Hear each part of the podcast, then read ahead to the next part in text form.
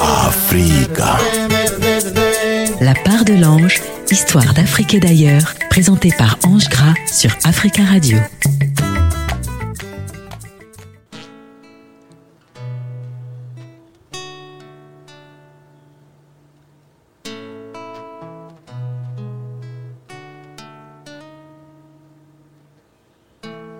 Chers auditeurs, chères auditrices, chers amis villageois de la part de l'ange, je vous espère en très bonne santé. Nouvelle semaine, nouvelle aventure, nouvelle histoire. Le proverbe dit que le respect de la parole donnée est une vertu qu'on ne rencontre plus de nos jours. Je vais vous livrer une histoire qui m'a été racontée à Marabadiassa. Sous le grand baobab, il y a Papi Kano qui enseigne la vie. Il dit que l'univers est divisé en deux mondes. Il y a le monde visible et le monde invisible. Mais inutile de vous raconter le monde visible puisque nous y vivons déjà. Mais il dit que dans le monde invisible, le monde des esprits, il y a deux groupes. Il y a les djinns, les bons esprits qui veillent sur nous, des âmes généreuses. Et puis il y a les djinns les mauvais esprits. Eux, ils sont terrés dans les entrailles des éternités. Il ne faut surtout pas les chercher. Il ne faut pas les provoquer. Justement, je vais vous livrer une histoire qui nous dit qu'arrive-t-il lorsqu'un djinn est perturbé? Ouvrez grand vos oreilles. Installez-vous parce que cette histoire est une histoire authentique. Et c'est maintenant.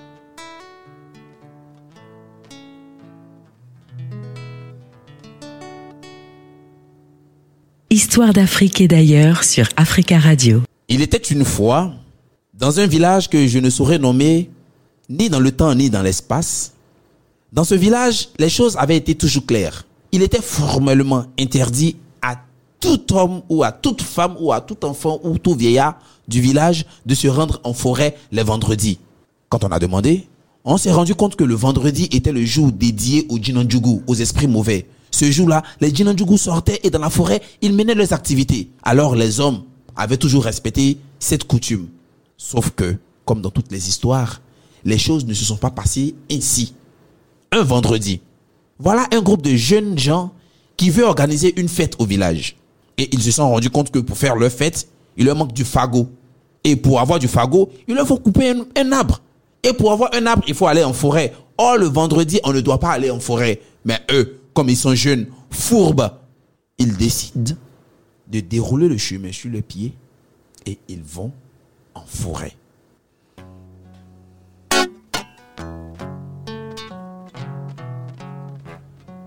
Quand ils arrivent en forêt, ils répètent deux, trois arbres. Justement devant eux, il y a un arbre tout desséché qui a une grande ouverture béante dans le tronc.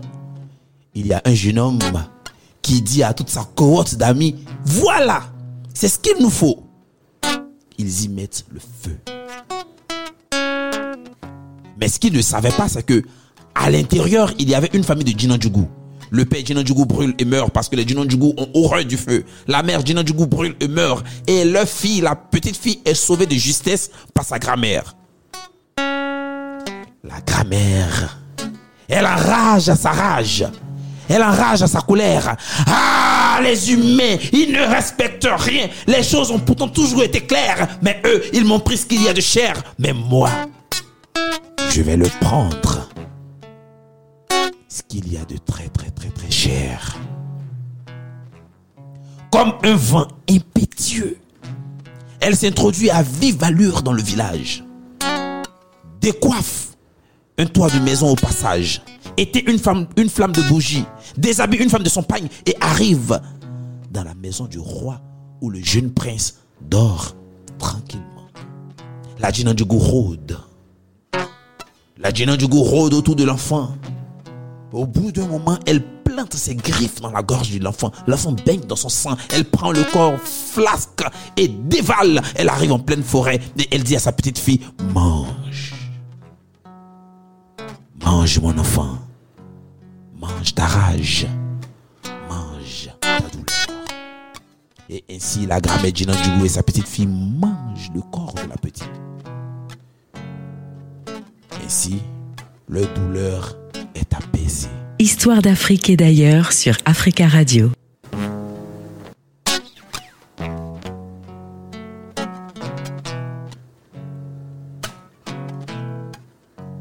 Tôt le matin, avant que le soleil ne pointe ses rayons à l'horizon, au palais royal, ce sont des cris de douleur, des cris d'amertume. Le roi n'en revient pas. Dans le berceau de son enfant, de son unique enfant, il n'y a que traces de sang, pas de corps. Il fait des va-et-vient comme un lion en cage. Il veut s'arracher les cheveux de la tête. Il réfléchit dans sa tête, ça tourne, ça turlupine. Il cogite. Ça, ce n'est pas l'œuvre d'un humain. C'est l'œuvre d'un Djinandjougou. Mais que s'est-il passé? Le roi mène sa petite enquête et finit par découvrir les jeunes gens qui ont fait ça. Alanyamogote, Batrade, Sirandere, vous avez osé déranger les Djinandjougou. Maintenant, ils ne vont plus nous lâcher. La seule manière de combattre les Djinandjougou, c'est de contre-attaquer. Mawata. Le roi fait appel à des dozos. Les dozos, c'est une caste de chasseurs guerriers. Les dozos voient ce que les autres ne voient pas. Les dozos sentent ce que les autres ne sentent pas. Les dozos épaulent le fusil. Au bout de chaque fusil, il y a un gris-gris. Et ils vont mener la guerre au Djinandjougou en forêt.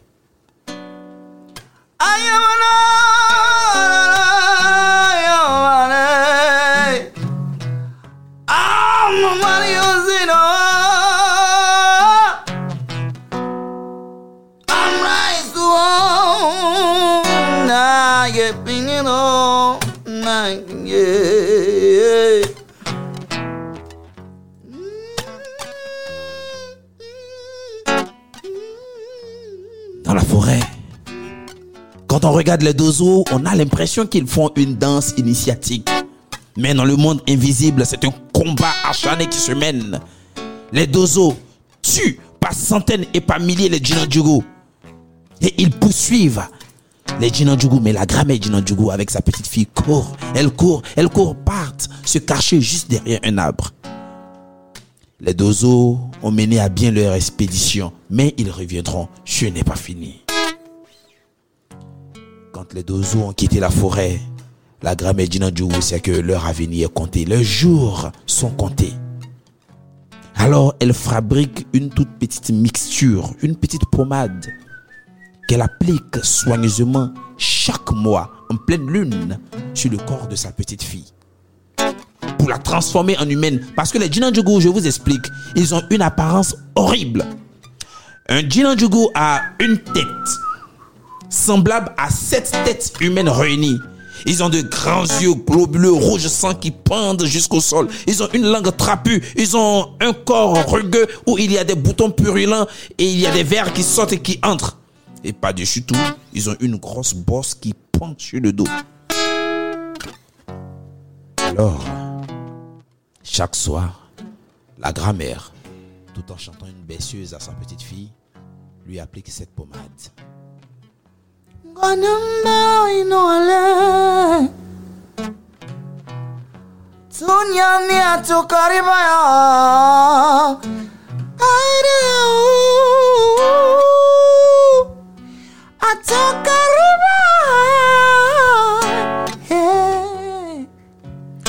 Hey. Pendant qu'elle applique cette pommade, elle a la main qui tremble et elle sent. Les Djinandjougou sentent quand ils vont mourir. Elle sent qu'elle va partir.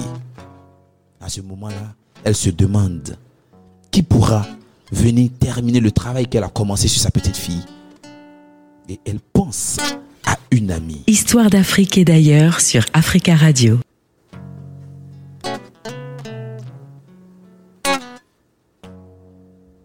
Dans la tête de la grand-mère Djinandjougou, il y a un seul nom. Madame Sissé. Ou si vous voulez, Dame Poule. C'est son amie de longue date. Avec Madame Sissé, elles ont fait les 400 coups. Elles se connaissent par cœur. Madame Cissé ne pourrait même pas trahir euh, les secrets de son ami. Et pas comme les amitiés d'aujourd'hui où quand on est fâché, on se balance toutes les saletés au visage. À peine la grand-mère Djinandjougou a pensé à Madame Cissé que Madame Cissé d'Ampoule est là avec son air de polo. Mais dis-moi, tu m'as appelé La grand-mère lui explique exactement ce qui se passe. Et Dampoule lui dit Oh oh Mais si c'est ça, c'est un petit problème. Je vais m'occuper de ta petite fille. Je vais la laver. Je vais la pommader. Je vais lui donner à manger. Je ferai sa lessive. Ne t'inquiète pas. Tu sais, tout ce qui est à toi est à moi. Ami pour la vie. Allez, va rejoindre nos amis qui nous ont dévancés dans l'au-delà. Et puis tu les salueras bien. Hein? Nous sommes encore vivants. Plaise à Dieu qui nous rappelle vite pour qu'on puisse se retrouver là-bas. À bientôt.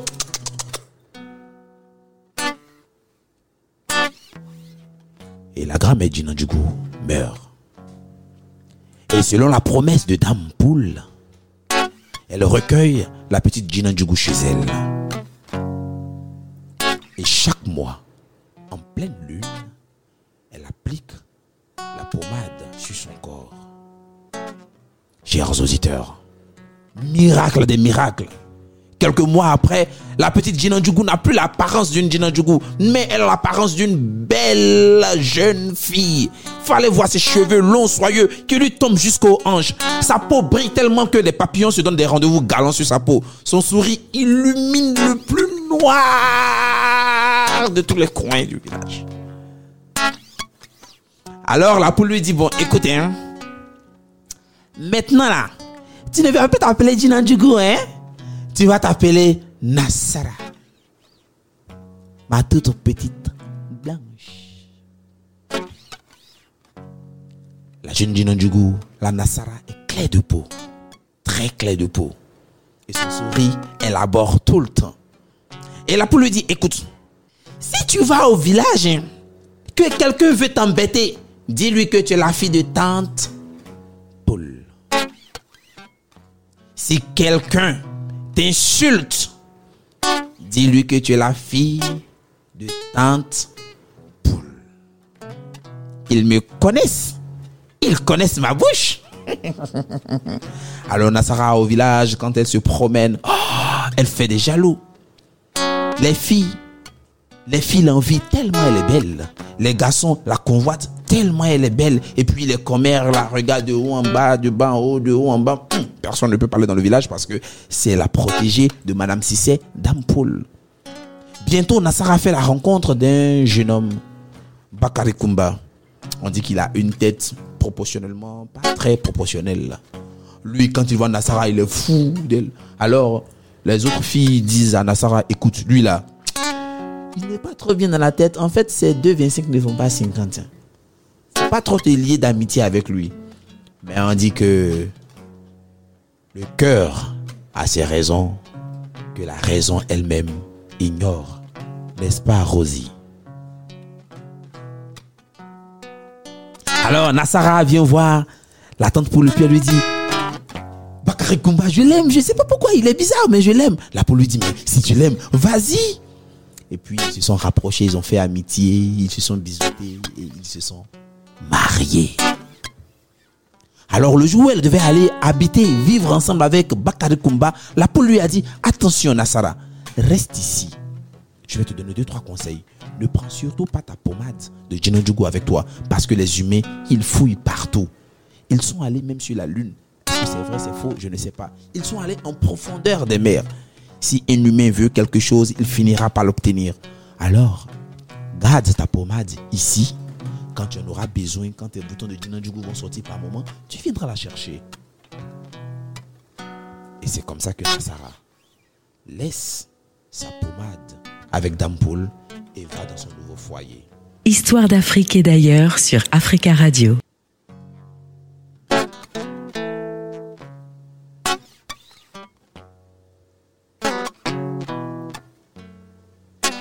Chers auditeurs,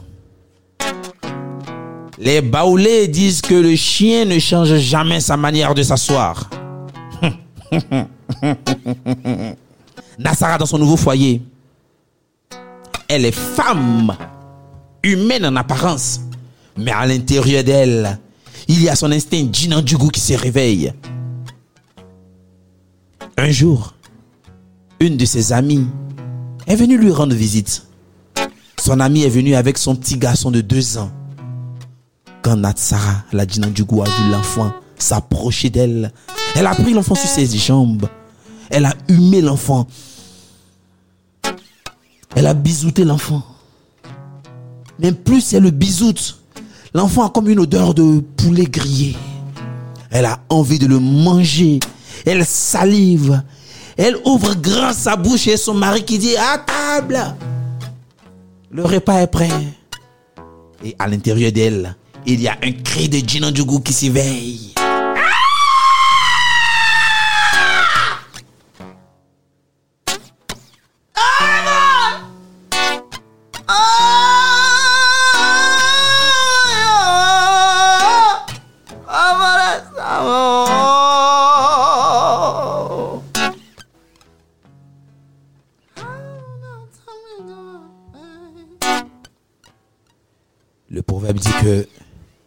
Les freins doivent triompher du moteur. La maîtrise de soi doit triompher de nos désirs. Elle calme ses ardeurs intérieures. Mais elle a toujours ce petit comportement animal en elle. Je vous épargne les détails parce qu'il y a des oreilles chastes qui nous écoutent sur les ondes. Mais quand elle était avec son mari et qu'il conjugue la conjugaison de la bonne conjugaison, j'espère que les grands me comprennent. Là encore, elle a son instinct animal qui se réveille. Oh,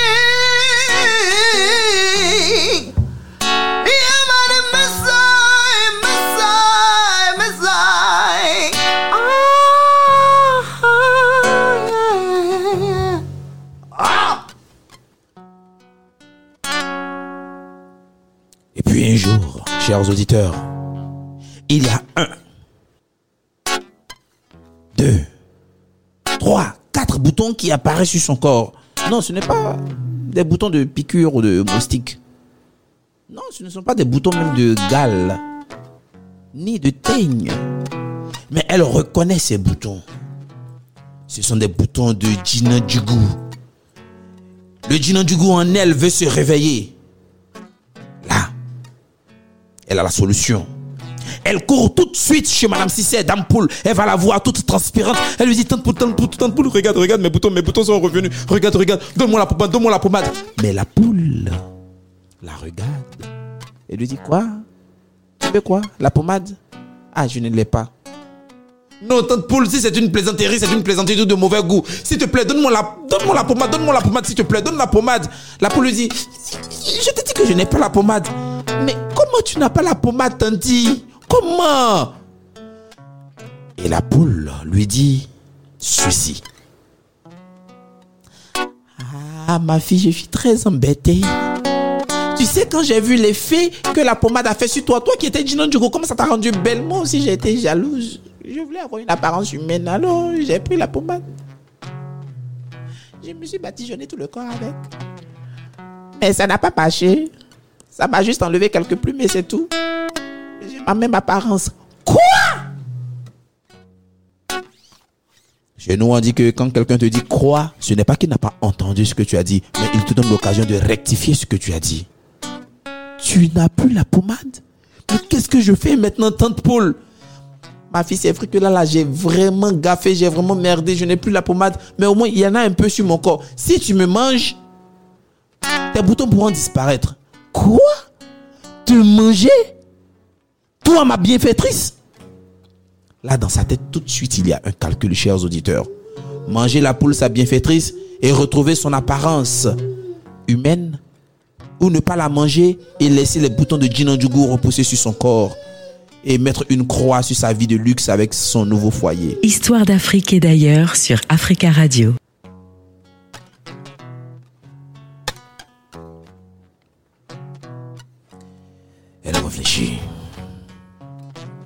Elle inspire un grand coup, respire.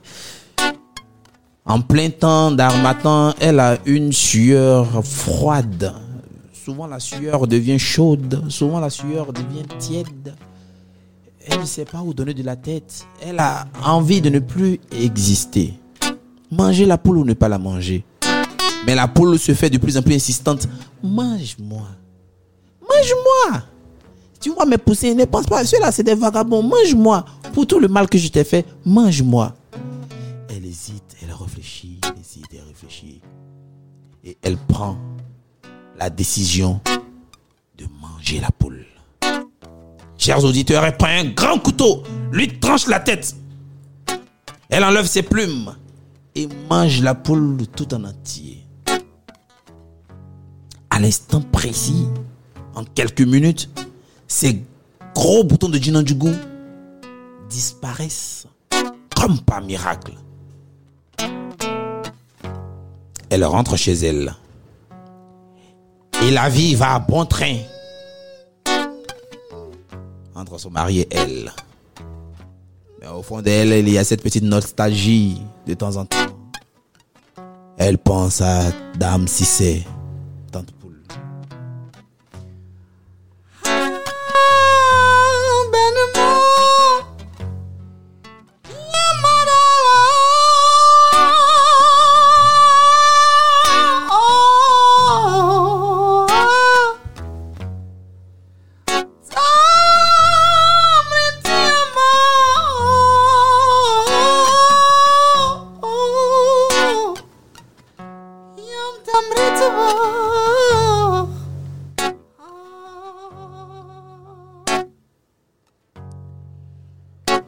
a de grandes lames qui embrassent ses joues. Et ce jour-là, elle s'est rendue compte que elle avait touché le point du non-retour. Parce que des boutons ont commencé à réapparaître sur sa peau. Des boutons ont commencé à repousser sur son corps. S'il n'y avait seulement que les boutons, c'était bien. À l'intérieur d'elle, comme le disent les malinqués, Abu Konomala, elle est en état d'espérance. Elle porte la vie, l'espoir en elle. Elle est enceinte. Et les boutons, plus la grossesse pousse, plus les boutons deviennent de plus en plus gros. Elle s'enferme dans sa maison, dans sa chambre. On lui donne la nourriture juste en bas. Elle ne veut plus voir quelqu'un, ni même son mari. Elle cherche la solution. Comment faire? Comment faire? Elle s'isole. Son mari ne comprend plus son acte. Un jour, pendant qu'elle était dans son isolement le plus total, enfermée dans sa chambre, elle se faisait une petite sieste. Son mari arrive tout doucement, décondamne la porte sans faire de bruit. Il pousse la grande porte. Et qu'est-ce qu'il voit devant lui? Il ne voit plus Nassar à sa femme, mais il voit une Gina Djougou. Et là, il crie.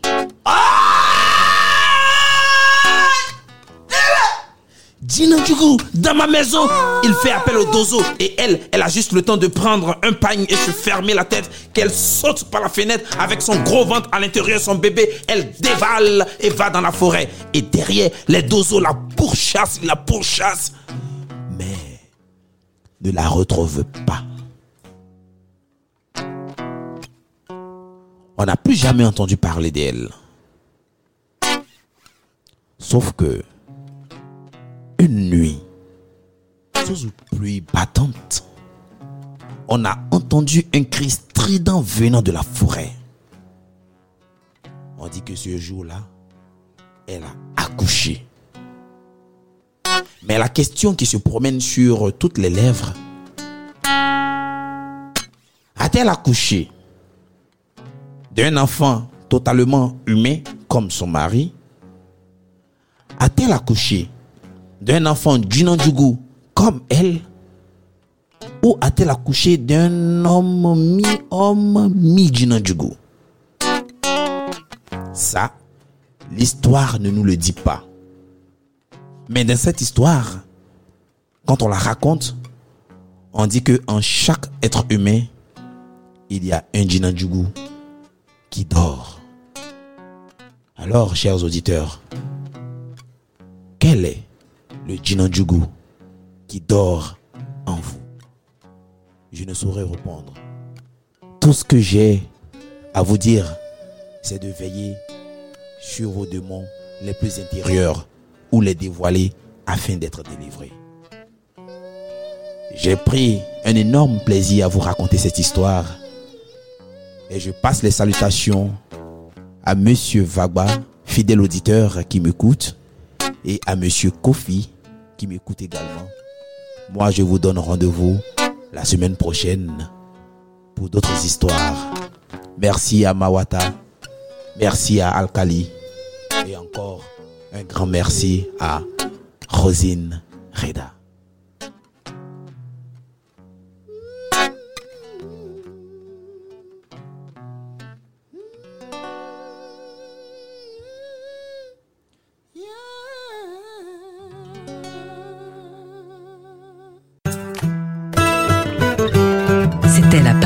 L'ange sur Africa Radio avec Ange Gras. Africa.